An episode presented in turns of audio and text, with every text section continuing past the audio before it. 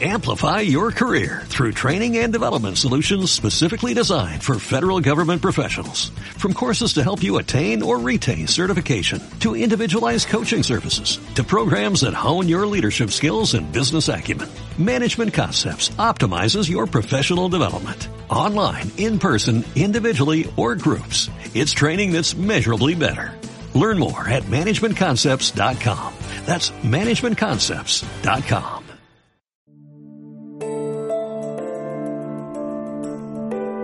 Hola a todos y bienvenidos al podcast Digital Rafters. Yo soy Rafa Torrijos y cada semana entrevisto a emprendedores y profesionales del mundo digital. Si estás emprendiendo con tu startup o desarrollando tu marca personal, este es tu programa. ¡Comenzamos!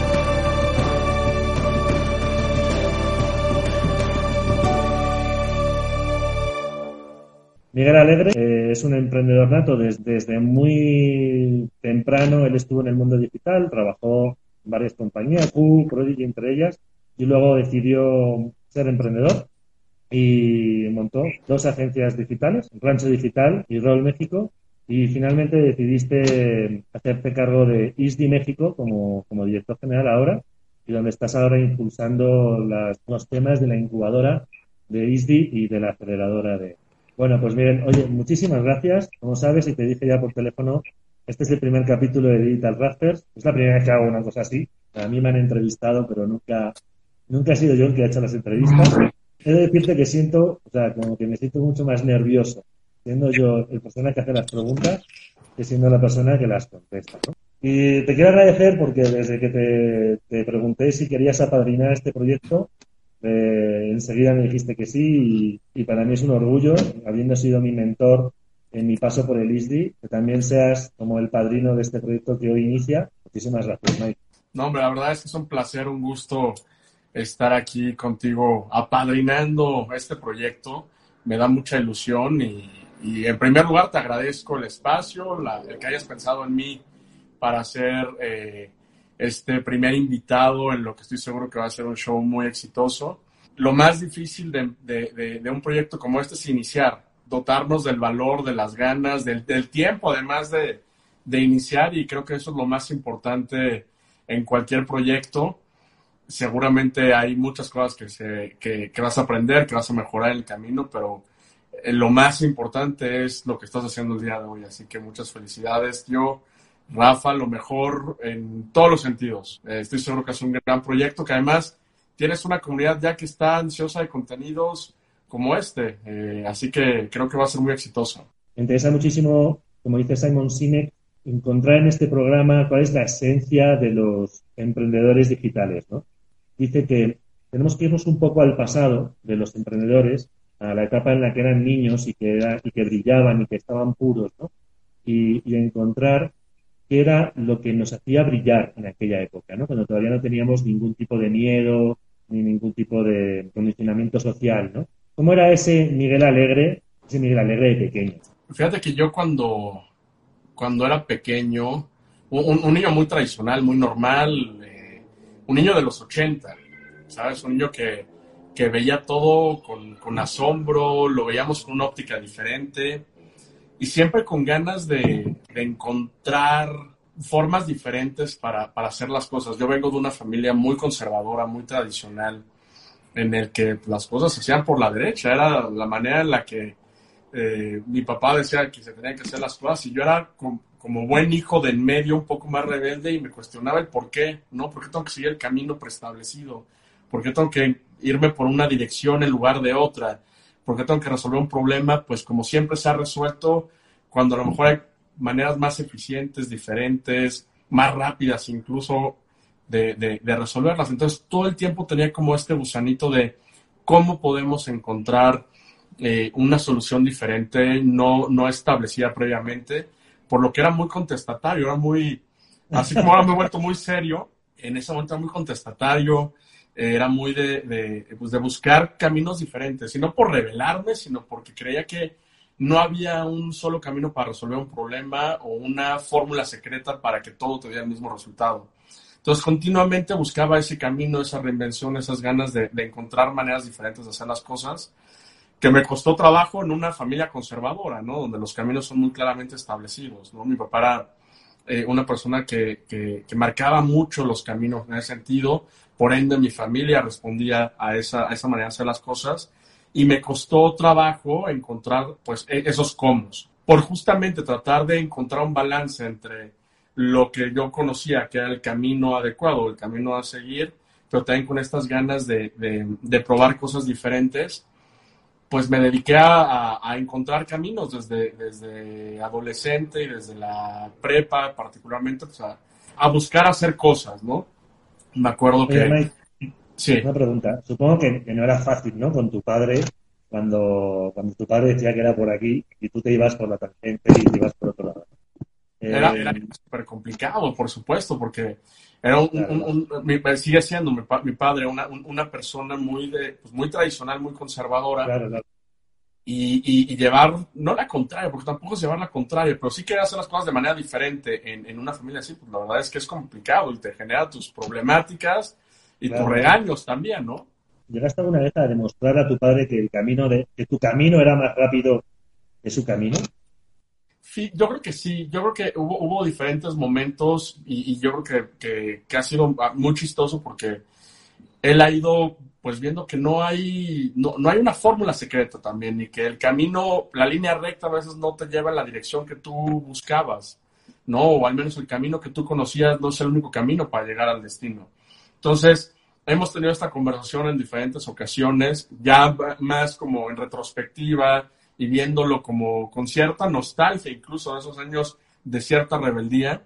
Y la verdad es que encontré a una persona que, pese a que le costaba aceptar cosas diferentes, aceptó al final y después de pues, conversarlo muchísimas veces, que, que, que, siempre hay más de una, una respuesta, ¿no? Un, o un camino diferente para encontrar las, eh, la, las respuestas o las soluciones que uno está buscando. Así que encontrar a alguien que apoya. Y yo creo que como emprendedor, esa es una de las lecciones más importantes que he tenido, buscar personas que te apoyen, que te incentiven, que te motiven, pese a que no estén de acuerdo originalmente. Y, y como emprendedores, siempre vamos a tener ese, esa persona que te va a decir, no, yo creo que está mal, que no va por ahí, que ese negocio no va a funcionar claramente, pero con resiliencia, con mucho foco, con determinación, pero sobre todo con ese ánimo que pesa, que las personas no estén completamente abocadas a pensar como tú, necesita el emprendedor para ese empujón y hacer las cosas. Veo que por tu lado tu padre a lo mejor era una persona que, que quería marcarte muy bien el camino, ¿no? Y la importancia de cómo a veces eso hace que el, que el hijo vaya en el camino contrario, ¿no? Como que, como que se revele y vaya en el camino contrario. ¿no? Y hablando hace poco con una de mis hermanas que vivía en Londres, yo le preguntaba, oye, ¿te has parado a pensar porque hay gente tan creativa en Londres, o en Inglaterra en general, ¿no? Porque hay tanto grupo de música y tanto artista famoso. Decía, ah. bueno, yo creo que en, en, parte me contestó, en parte es porque están tan reprimidos a lo mejor en el colegio durante toda la etapa escolar, sí. que cuando salen a los 18 años es un destape absoluto, ¿no? O sea, hay, un, hay un destape de, de, de la energía que tienen ahí guardada y creo que sí, efectivamente. O sea, cuando te apoyan, o sea, hay como las dos cosas. ¿no? Cuando no te apoyan, entonces tú eres, si, si, lo tienes dentro, es como una olla, una olla a presión que, que, que, que quieras o no va a estallar. ¿no? Tal cual. Y, y, cuando, y cuando te apoyan, pues qué importancia, ¿no? La, que te apoyen, que te crean en ti y, y, y, todo eso, ¿no? Qué bueno que tuviste esa conversación, ¿no? Con tu padre. Eh, ¿Tienes hermanos? Eh, ¿Les pasaba lo sí. mismo? ¿Eh? Tengo dos hermanas también este, eh, al final creo que todos terminamos revelándonos de una u otra manera. Pero lo padre es que pese a la rebeldía que pues, el camino establecido te dictaba, eh, lo que recibimos fue apoyo.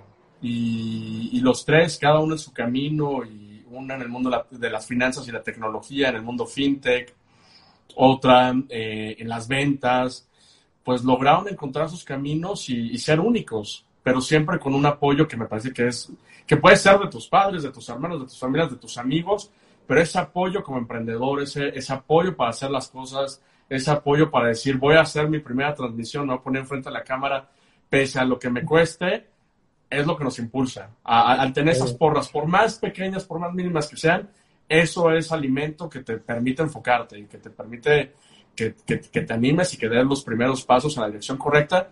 Pero más importante, que cuando estás fracasando, porque vas a fracasar, porque no van a funcionar las cosas, porque te vas a caer, son esos apoyos, son esas palabras que muchas veces ni siquiera saben alguien que las está expresando, de las que te agarras para levantarte y seguir andando.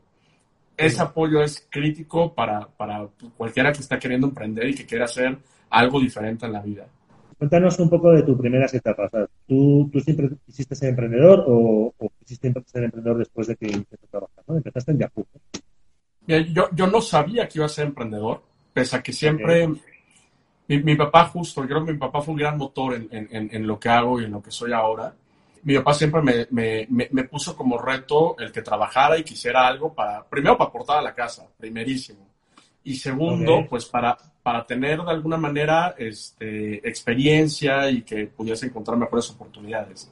Entonces siempre me empujó a, a buscar opciones que me ayudasen con esos, con esos dos objetivos. Y para el primero, que era aportar a la casa, era, pues tienes que aportar y te tienes que pagar parte de la escuela, si no el 100% parte de la escuela. Entonces yo siempre estaba buscando cosas, ¿qué hago? ¿A quién le hago la tarea? ¿A quién de alguna manera puedo venderle algo? ¿no? Porque necesito aportar y necesito... Entonces me acuerdo eh, a finales de la prepa este, que vendía, sacaron este, aguas con sabor que eran, eh, ahora se conoce como vitamin water ¿no? Las, las, botellitas que son de, de, sabores, ¿no? Y en ese momento, pues eh, no, no, no, era tan fácil encontrarlas. Entonces yo me hice distribuidor y empezaba a venderlas a mis conocidos, a mis eh, familiares. ¿Cómo? Con 17 años. Con 16, 17 años. Me acuerdo mucho de mi primer cliente. Mi, la persona, primera persona que me compró fue el, el papá de una exnovia que me dijo, bueno, pues, por lo menos que pueda llevarla al cine, ¿no? Y, siempre estaba buscando eso como opciones. Vendí filtros de agua, vendí eh, aguas, este, ayudaba este, con asesorías. Eh, me acuerdo que... Ya tenías, ya tenías dentro un poco el carácter emprendedor de vender, de lanzarte a la calle. De buscarte la vida. Exacto, de buscarte la vida y encontrar el cómo sí. Y me acuerdo incluso, una, una de mis más grandes pasiones y que disfruto muchísimo en, mis, en, mis, tiempos libres es la historia. Me encanta leer historia y, me, me, fascina. Entonces daba clases de historia a, a, chavos a lo mejor dos años más chicos que yo y me iba financiando pues, la gasolina, el gasto, este, lo que podía. Y esos fueron mis primeros pasitos en, en, el emprendimiento. Después en la universidad lo dejé, me, me, como que me, fui más por el camino de, de este, tradicional, yo estudié relaciones internacionales. Nunca, nunca apliqué lo que había estudiado porque conocí el mundo de la tecnología y me apasioné. Trabajé varios años para Yahoo, trabajé varios años para Microsoft. Claro, o sea, entiendo que esa primera etapa de tu vida laboral como que te marcó un poco el camino de lo que ¿no? Porque empezar a trabajar en una empresa como Yahoo, no me quiero ni imaginar en el año 2000 todo lo que llegaste a aprender de uno de los gigantes tecnológicos de aquel momento. ¿no? Eras surfer, ¿no? Tu puesto sí. Era, era, una, una, gran profesión. El puesto se llamaba surfer y literal era surfear la web. Y lo que hacíamos era, antes de los tiempos de Google, lo que hacíamos es que íbamos navegando la red, buscando sitios de calidad, buscando sitios que pudiéramos indexar al directorio que era como antes buscábamos, eh, antes de los buscadores, ¿no? Antes de, de, poner en una cajita de búsqueda un, este, y encontrar miles de resultados, ese resultado pasaba por un directorio y esos directorios eran curados por surfers como yo, que nos dedicábamos todo el día a navegar. Y era padrísimo porque pues, aprendías además y veías todo tipo de, de, de, de, sitios, de política, de historia, de geografía, de cocina, de deportes, de noticias, de tecnología, de todo tipo pues supongo que te encontraste con muchísimas cosas, ¿no? En aquellos, en los principios de, Internet, sobre todo. No, y veías unas cosas o este, padrísimas y otras cosas que dices, ah, caray, ¿qué, qué, qué es esto, no? Y te empezabas a dar cuenta de los principios del dark web, de lo que pasaba, lugares más recónditos de, Internet. eran cosas que seguramente no, no, se comparan con lo que ahora puedes ver, pero pues, en ese momento era, era como choqueante, ¿no? Pero eso fue mi primera experiencia con la tecnología. ¿Cuáles, son los criterios de un surfer para decir este contenido sí lo indexo, este contenido es bueno o este contenido no es bueno o parece que está copiado de algún otro lado. ¿Te das cuenta de esas cosas? Sí, sí, teníamos una serie de criterios que iban desde temas de, navega, de, la navegación misma de la página, que fuera legible, que fuera una página que tuviese, o sea, que visualmente fuera atractiva, que, que, de alguna manera pudieras consumir rápidamente, que no tardara años en cargar, este, en la parte como técnica y de usabilidad. Y luego había ciertos criterios de calidad del contenido, que tenía que asegurarte que fuera contenido que no tenía ninguna afectación, que era que estaba sanitizado para audiencias de, eh, incluyendo menores de edad, porque no indexábamos nada que fuera este, este eh, porno o de violencia gráfica, etcétera. Poquito después ya lo pudimos hacer, pues siempre teníamos que poner un warning de que esta categoría es para mayores de edad etcétera, etcétera. Entonces teníamos criterios muy estrictos y nos auditaban porque teníamos metas para agregar sitios. Estábamos en un momento de explosión de sitios web en donde pues, tenemos que asegurarnos de tener la mayor cantidad de sitios de calidad dentro del directorio en las diferentes categorías y teníamos pues indicadores de desempeño y teníamos metas y tenías que estar cumpliendo con ellas, pero no, pues, no se valía meter cualquier sitio. ¿Estuviste, estuviste en Yahoo cuando empezó a florecer Google, ¿viviste la etapa de la pelea de Google y Yahoo o el desplazamiento de Yahoo? Me tocó, me, tocó, porque hubo dos rounds, hubo, hubo como dos intentos de adquisición, ahí me tocó particularmente el segundo. Y, la verdad es que nosotros no lo vimos venir y yo creo que he platicado mucho con personas de esa, pues de esa generación y, y, decíamos, en ese momento decíamos, fue un error. O sea, muy, muy reciente, muy, por ahí del 2004, 2005, decíamos, fue un error de Yahoo el no haber comprado a Google. Y creo que eso ha sido lo que ha permeado, ¿no? El, gran error de Yahoo. Pero si lo vemos un poquito más en retrospectiva y lo vemos hacia atrás en el tiempo, no había puntos de referencia. No sabíamos que esa manera de buscar y esa manera de, de, construir un negocio alrededor de las búsquedas iba a ser algo tan grande. La palabra algoritmo en aquella época pues ni siquiera era como una palabra si conociéramos, ¿no? Ahora todo el mundo habla del algoritmo, el algoritmo de Instagram, el algoritmo de Google, pero en aquella época era como, ¿qué? ¿El algo qué? Sí, no, y cuando hablabas de algoritmos, hablabas del código, del, o sea, de, realmente de, de, lo que hacían los ingenieros para crear las experiencias, las páginas, los productos, pero no lo hablabas como el algoritmo que va a darte un resultado relacionado a una búsqueda que tú estás haciendo de manera particular. Ahora lo entiende, lo, se entiende muy claramente, pero en ese momento era el algoritmo, no, si tengo a, una bola de surfers que van a, categorizar mejor y van a saber mejor lo que una persona determinada necesita para encontrar el resultado que está buscando. Entonces, pero no había puntos de referencia, no sabíamos qué tan rápido iba a avanzar esto y cómo se iban a mover las cosas. Ahora la palabra algoritmo la entiende hasta mi hijo de 9 años, 10 años. Incluso ahora cuando piensas en oye, vamos a personalizar cosas, ¿no? Y, esto va a ser, nuestro producto tiene un valor diferencial porque es un producto, lo personalizamos a mano. Bueno, eso está muy bien, pero es que en el, en el mundo en el que vivimos ahora, todo lo personaliza un algoritmo. Cómo personalizar las cosas a mano es como medio loco. Totalmente. Todo tiene que ser personalizado por un algoritmo. No, y está personalizado por un algoritmo que está aprendiendo, además. Hay un algoritmo que está constantemente evolucionando porque está aprendiendo de ti, de tus patrones de búsqueda, de manera agregada de lo que buscamos todos y de cómo contribuimos. Entonces, ya eso es, Pero ¿quién lo hubiera pensado en el año 99-2000? O sea, podríamos decir que, el puesto de trabajo de Surfer fue el puesto de trabajo que nació y desapareció más rápido en la historia de... De la historia, literal. literal, fue, eh, fue apareció y desapareció. Claro, desapareció muy rápido y después pues, surgieron otros trabajos relacionados a la creación y la optimización de algoritmos, que estábamos eh, poco tiempo después, lo que sucedía con los buscadores, ya cuando estaba surgiendo Google y estaba creciendo de manera acelerada, lo que hacían estos editores o estos calificadores de alguna manera era comparar resultados de búsqueda bajo diferentes algoritmos.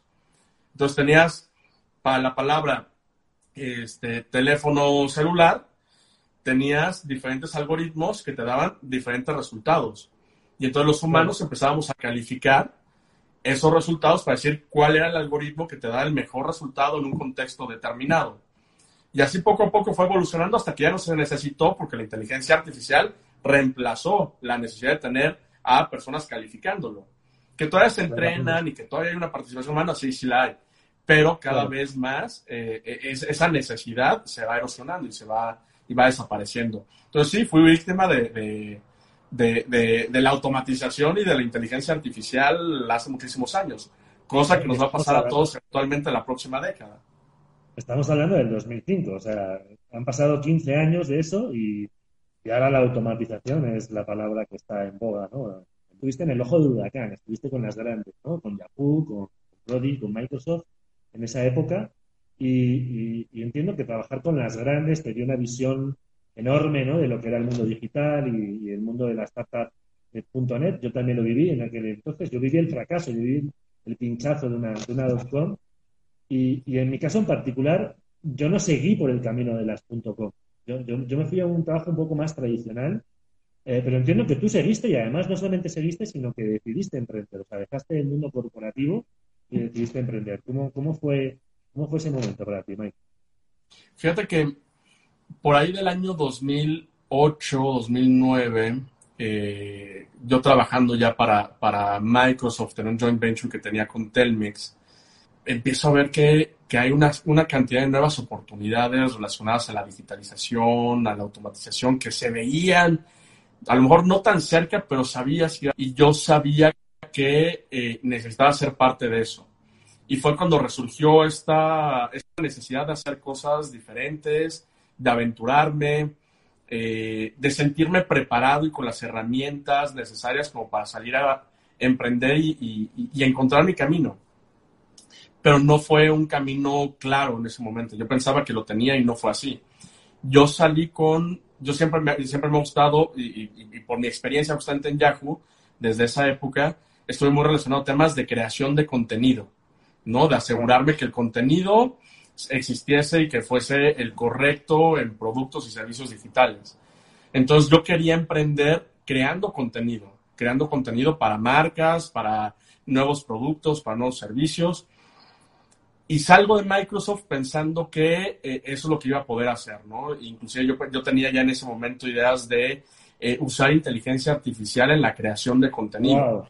Usar algoritmos para crear masivamente contenido y, personalizarlo para, para experiencias determinadas, ya fuera banca, ya fuese eh, sitios de noticias, para lo que necesitasen las empresas eh, en función del relacionamiento que iban a tener con, con, sus clientes. La realidad fue que no encontré mercado. No encontré mercado. ¿De qué, de qué, año estás hablando?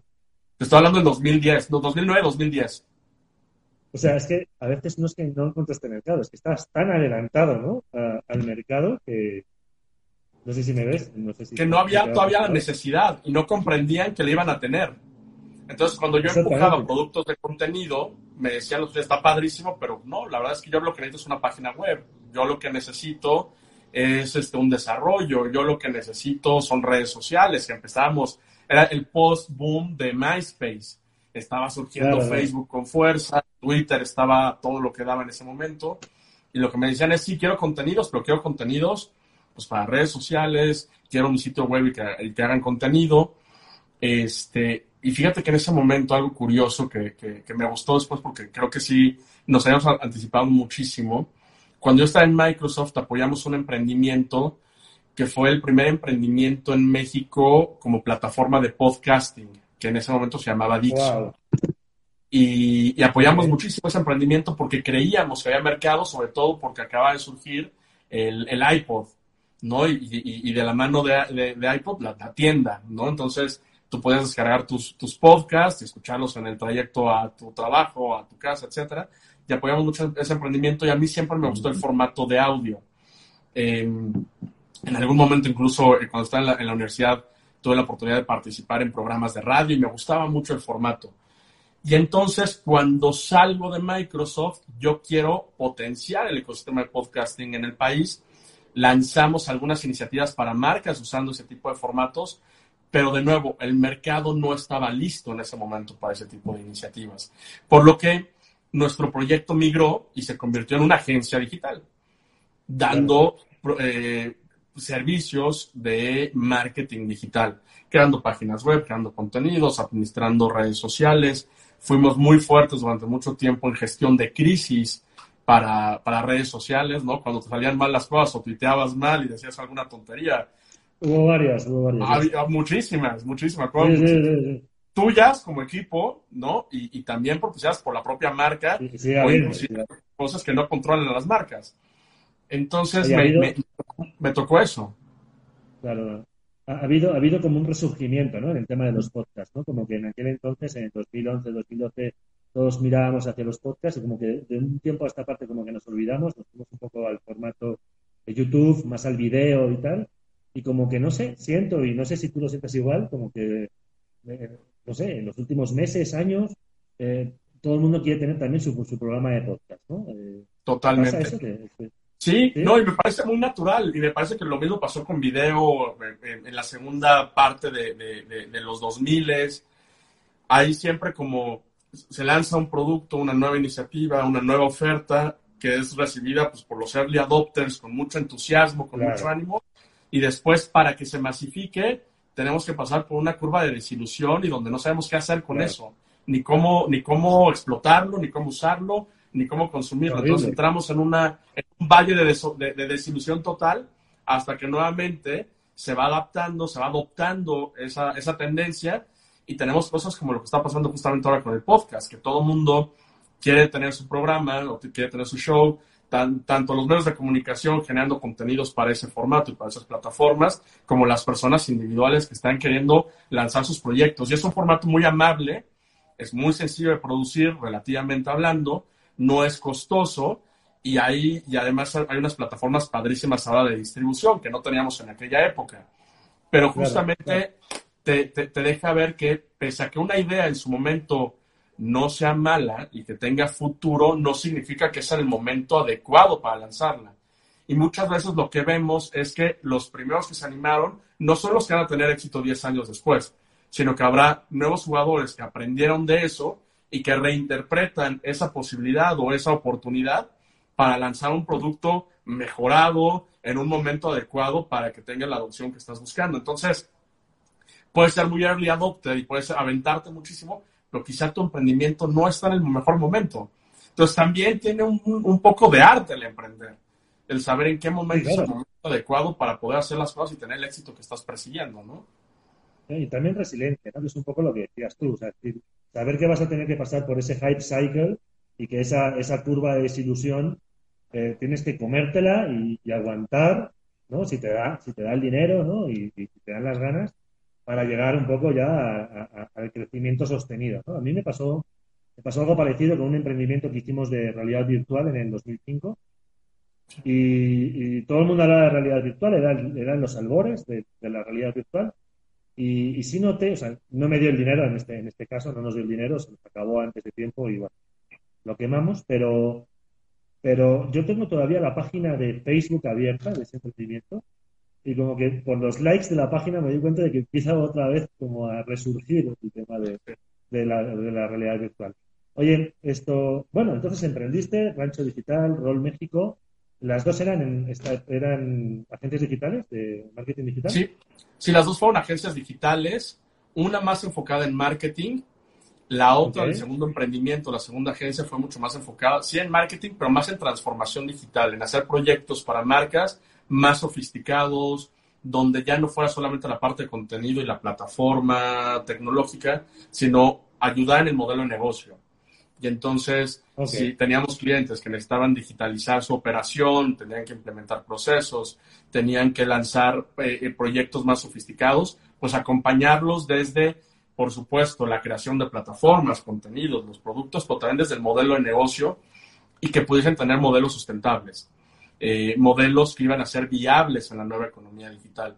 Entonces, el segundo emprendimiento sí tuvo componentes de marketing, pero también y mucho más de transformación digital que, que, en ese momento pues todavía no era tan usada la, la, frase o no, no, no, era tan popular el, el, concepto de transformación digital, pero emprendimos en esa dirección, en cómo podemos ayudar a las organizaciones a adaptarse, a adecuarse a la, al nuevo entorno digital, a la nueva economía digital. Padre tío, me estás dejando, me estás dejando alucinado, tío. Eres, eres un adelantado de tu tiempo, ¿te dado cuenta? ¿no? Montas siempre emprendimientos que están como adelantados, ¿no? Dime, dime. Fíjate que, que, a veces, digo, más allá de que me siento adelantado o no, o sea, coincido porque me pasó muchas veces que decía, tengo que poner un negocio de tal cosa. Y no me animaba, ¿no? A lo mejor, porque no. Sí, sí, sí. Y me acuerdo muchísimo de dos. Uno, y, siempre me quedé con las ganas y me arrepiento de no haberlos hecho. El primero te acordarás en, en justo en los 2000 cuando surgió todo este movimiento de los pubs, ¿no? De los pubs ingleses, irlandeses, como, como concepto restaurantero, ¿no? El, el, sí, claro. Que había en la Condesa y en la Roma, en todos lados había pubs, ¿no? Yo por ahí del 98, 99 decía, deberíamos, de, deberíamos abrir un pub, ¿no? Que puedas irte en el after work a tomarte un pint, una cerveza y reunirte con tus amigos. Muy, muy, irlandés. Muy, irlandés, muy, muy europeo en general, ¿no? Muy inglés también. Y después, a los pocos años, el boom del negocio de los pubs. ¿no? Ahora ya menos, pero en ese momento fue un gran negocio. Y este... En Madrid, en Madrid se abrieron muchísimos, eh, muchísimos bares, muchísimos. Y además todos están auspiciados por Guinness, o sea, no es tan difícil abrir un bar. Eh, exacto, no, es tan difícil. Porque a Guinness le interesa y, te ponen el dinero, ¿no? Y te ponen la cerveza y, y es como Era un modelazo. No me atreví y, y, me arrepiento porque lo hubiera disfrutado un montón. creo que lo hubiera pasado muy bien.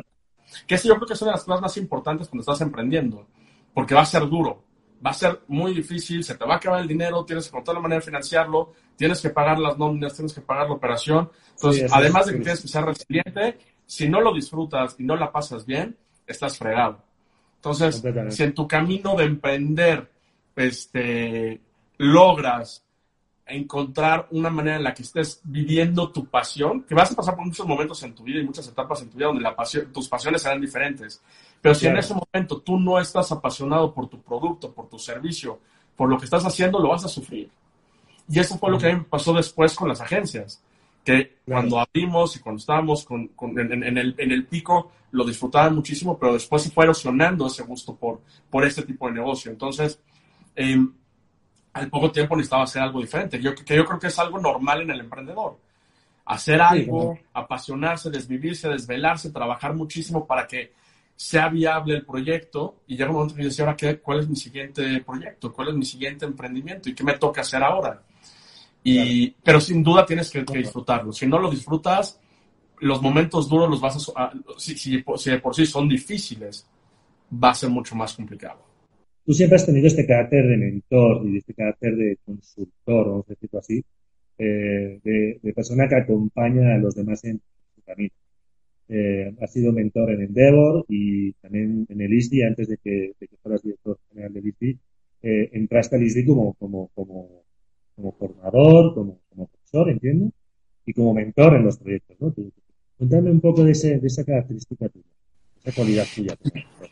Fíjate que tal, cual, em, yo creo mucho en la educación y creo que, que en nuestros países, en Latinoamérica, necesitamos, necesitamos educación eh, escolarizada en los, en los, modelos tradicionales, pero también diferentes maneras de aprender. Y creo que estamos, como te decía al principio de la charla, no muy acostumbrados a seguir el camino tradicional muy marcado.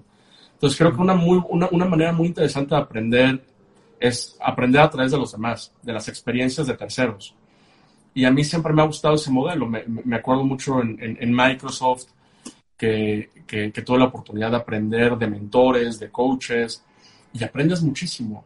Entonces yo siempre quise como regresar un poquito de la fortuna que había tenido de entrar a un ecosistema, como en ese momento el ecosistema digital, donde aprendía de otros, porque íbamos aprendiendo los unos de los otros, porque no había nada escrito, no había cursos, no había programas, no había escuelas, y aprendías del ingeniero, te volteabas con la persona de negocio, aprendías de esa persona, e ibas por un consejo, y, algo que tiene muy virtuoso nuestra industria es que hay, muy buen, hay, hay mucha camaradería, pero hay muchas ganas de compartir y eso me, me, motivó muchísimo a, a, yo poner mi granito de arena y a, a que si alguien me, me, pedía un consejo, pues trataba de darle, pues si no el mejor consejo, porque tampoco es que yo tuviera toda la experiencia para ayudarle a esa persona, desde mi experiencia, desde mi, el conocimiento que había adquirido, tratar de guiarlo y, y, y de acompañarle incluso, no quedarme solamente en el te recomiendo que hagas A o B, sino, oye, hazlo, aplícalo y regresa conmigo. Siempre que termino una mentoría, termino diciéndole o pidiéndole al grupo, al equipo o a la persona con la que hablo, ven cuéntame cómo te fue. Dime qué tal te funcionó. Porque vas a tener que optimizarlo, te funcionará un poquito y lo tendrás que adecuar y hacerlo pues, en función de tus necesidades y después tendrás que iterarlo y tendrás que cambiarlo y volvemos a platicar y vemos por dónde lo puedes llevar.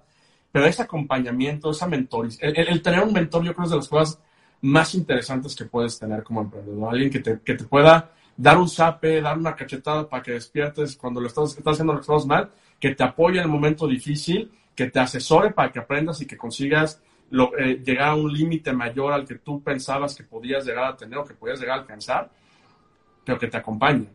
Entonces, algo que es importantísimo en ese sentido es conseguirnos un mentor que nos acompañe. No va a tener todas las respuestas, pero va a tener muchas preguntas. Y eso te va a ayudar a evolucionar, a pensar, a crecer. Fenomenal, Mike. Buenísimo el tip. Me lo apunto. ¿Cómo fue, ¿Cómo fue el paso de ser el emprendedor a ahora ser el director general de una institución educativa que está promulgando o que, promueve eh, el tema de transformación digital. Además, me atrevo a decir que es la, la, institución educativa eh, líder y pionera en este tema, ¿no? tanto en España como en México. ¿no? Ha cambiado mucho tu vida. ¿Cómo te sientes? ¿Cómo, cómo estás ahora?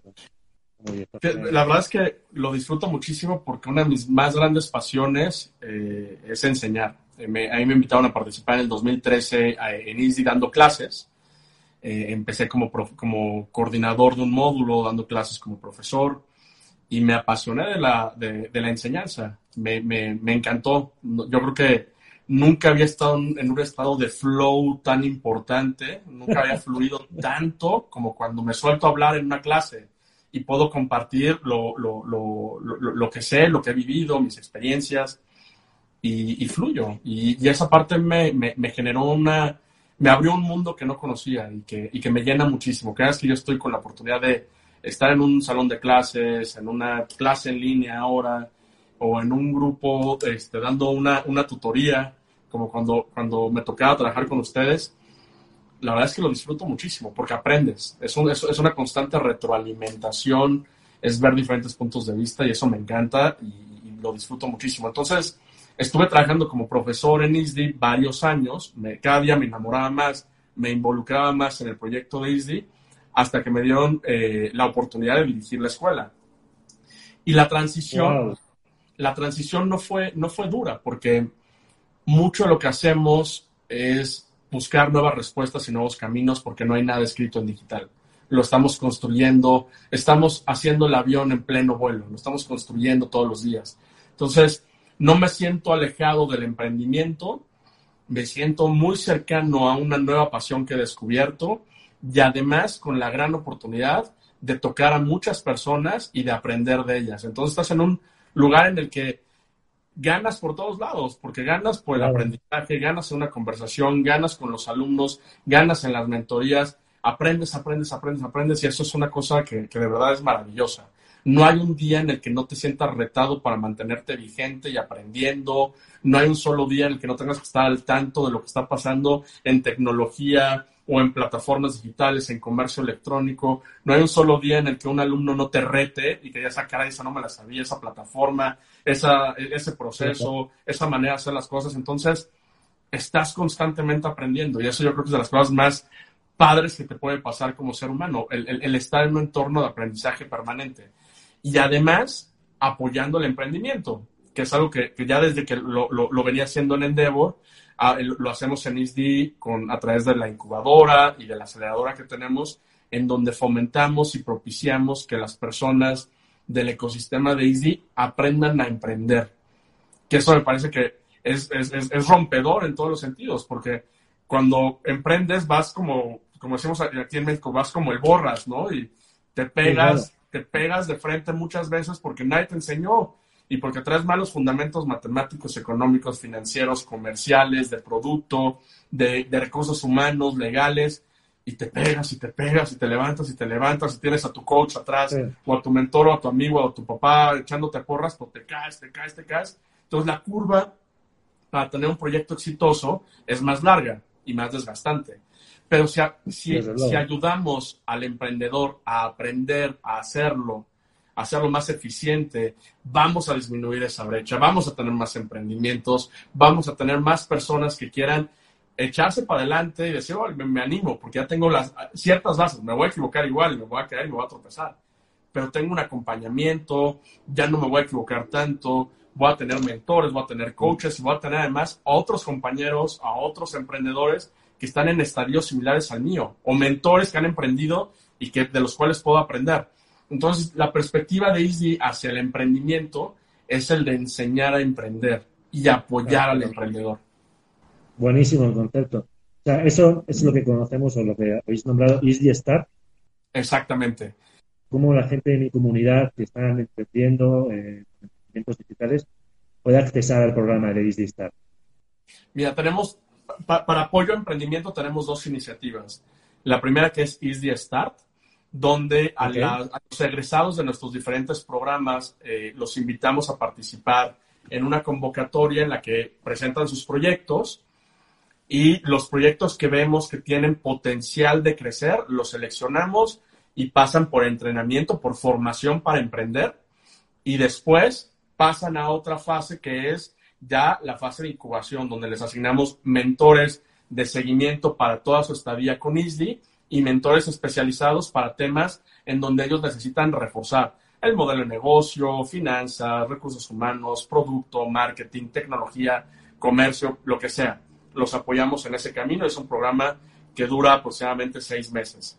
Luego tenemos otra iniciativa que es ISDI Accelerator, donde lo que hacemos es que trabajamos con empresas que necesitan innovar y que eh, están sintiendo que están pasando muchas cosas alrededor del ecosistema emprendedor y que ellos muchas veces dentro de sus organizaciones no tienen esa, ese sistema, esa maquinaria que esté constantemente innovando e incorporando nuevas ideas o nuevas maneras de hacer las cosas. Entonces lo que hacemos es unir ambas.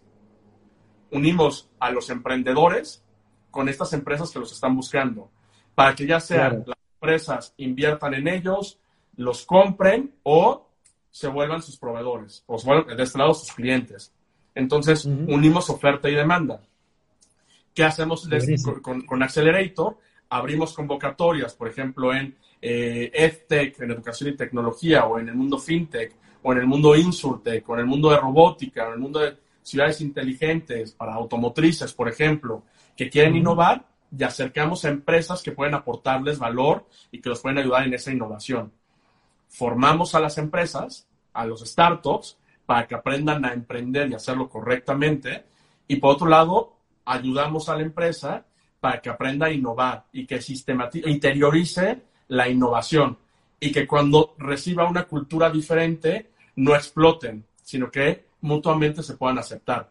Entonces, damos incentivos para que estos startups puedan trabajar con grandes empresas o que estos startups en, su relación con estas empresas tengan una mayor viabilidad de negocio y por el otro lado ayudamos a las empresas ya formadas, establecidas, a que puedan innovar aceptando a terceros, ¿no? Una, mental, una mentalidad, una cultura y por supuesto productos o servicios completamente diferentes a lo que están haciendo. Buenísimo. O sea, y el modelo que me estás contando es un poco como el de Open Innovation, ¿no? Donde yo hago que todo el mundo colabore y busquen la innovación, ¿no? Eh, y todo el mundo se nutra de todo el mundo, ¿no? La, academia por un lado, los startuperos por otro, las grandes empresas por otro.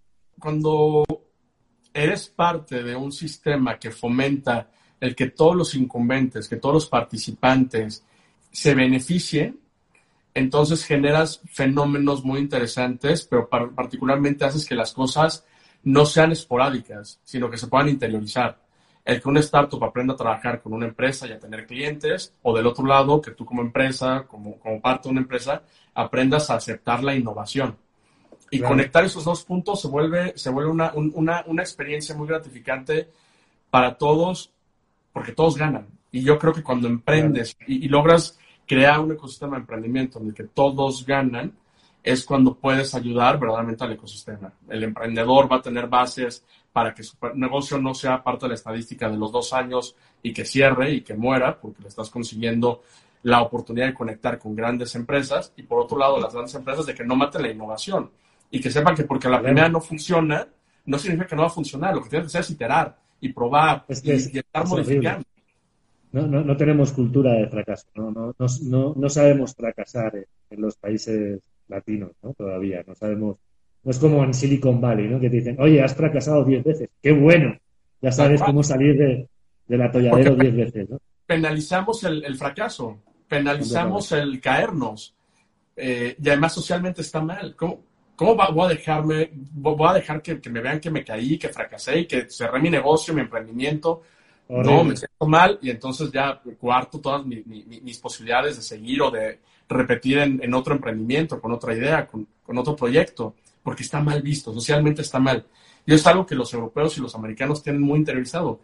Aprendemos a partir de nuestros fracasos, aprendemos a partir de nuestros errores, pero sobre todo eh, aprendemos a partir de iterar, de saber que si no estás constantemente probando, tratando de identificar en qué fallaste para poder mejorar en tu proceso, pues no lo vas a, no lo vas a hacer, ¿no? Y, desgraciadamente en Latinoamérica no tenemos eso. Ahora empezamos a ver que, que es más común que, que, veamos a emprendedores que, que te dicen fracasé y, que vamos, y vamos a foros donde hablamos de, nuestros fracasos porque incluso ahí estás aprendiendo y estás compartiendo, que me parece que es maravilloso. Este, este concepto de Fuck Nights que se ha, se ha popularizado que surge además en Latinoamérica me parece maravilloso.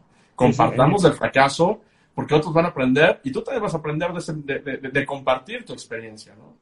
¿no? De hecho, yo tengo un familiar que, no ha parado, o sea, fracasado, se ha levantado, ha vuelto a fracasar, se ha levantado, ha vuelto a fracasar. Y, yo le digo a mi novia, es que hay, que, hay, que invertir en su, en, su, en su nuevo proyecto, hay que invertir, porque va a haber un momento en el que va a explotar, porque lo que le hace único a esta persona es no, no, tiene, no tiene miedos, o sea, es como fracaso, no pasa nada, vuelvo a intentarlo, fracaso de nuevo, no pasa nada, vuelvo a intentarlo. Y, creo que eso es un poco el ADN de los emprendedores, ¿no? El, saber que, todo es un aprendizaje y que el camino está conformado de, estos baches. Yo creo que tienes que fracasar en la vida y tienes que fracasar como emprendedor. Es la única manera en la que vas a lograr tener un, un éxito futuro, a partir de aprender de esos errores, de esos fracasos y de no penalizarte porque fracases. Es, pues sí, a lo mejor la pasaste mal en ese momento y, muchas veces muy, muy, muy mal, pero si verdaderamente quieres eh, que te vaya bien emprendiendo y que puedas vivir de tus emprendimientos, lo vas a tener que hacer y sistematizar y seguir adelante y, e intentarlo, intentarlo constantemente. Y yo creo que emprender es algo que todos deberíamos hacer en algún momento de nuestra vida.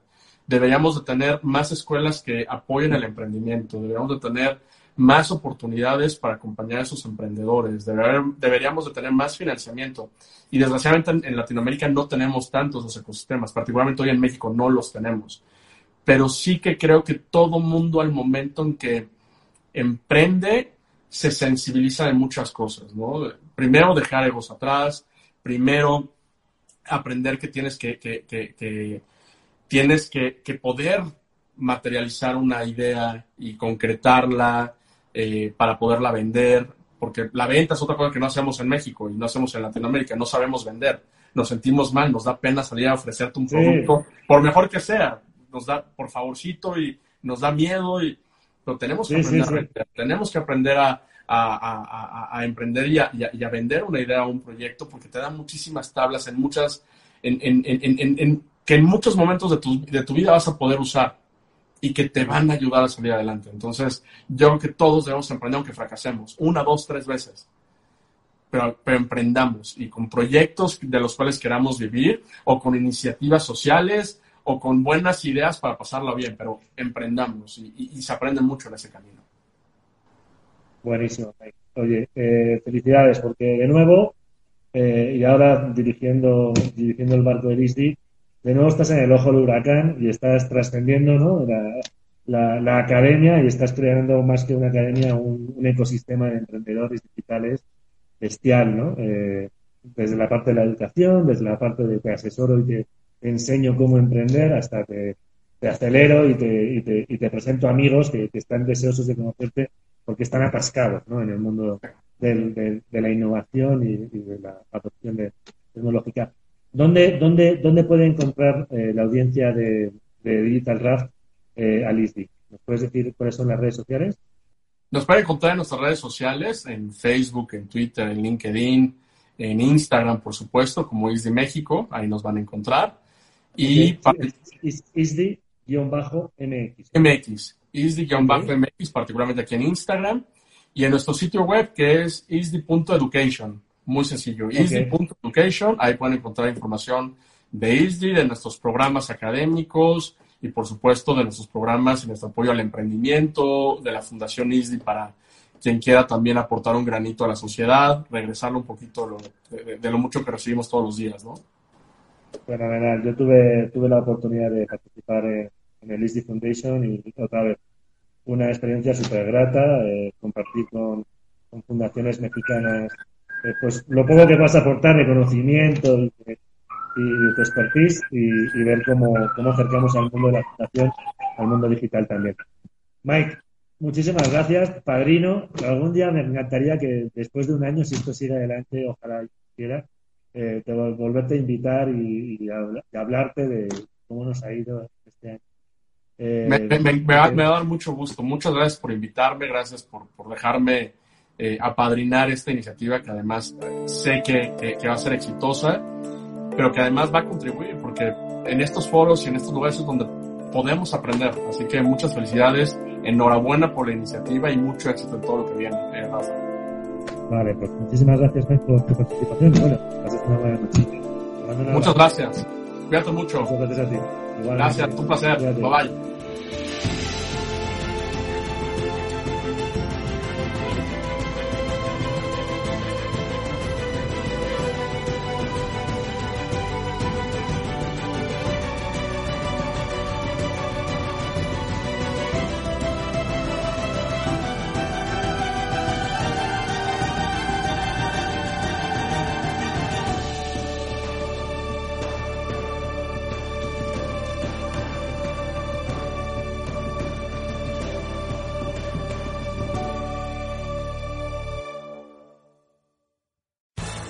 Your career through training and development solutions specifically designed for federal government professionals. From courses to help you attain or retain certification, to individualized coaching services, to programs that hone your leadership skills and business acumen, Management Concepts optimizes your professional development. Online, in person, individually, or groups. It's training that's measurably better. Learn more at managementconcepts.com. That's managementconcepts.com.